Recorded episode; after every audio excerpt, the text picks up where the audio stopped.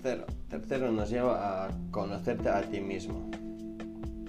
Es muy correlativo conocerte a ti mismo como el ser debajo del pensador. La quietud debajo del ruido mental. El amor de la alegría debajo del dolor. Todo esto es la libertad, la salvación y la iluminación. Así que, ¿te imaginas dónde está conocerte a ti mismo?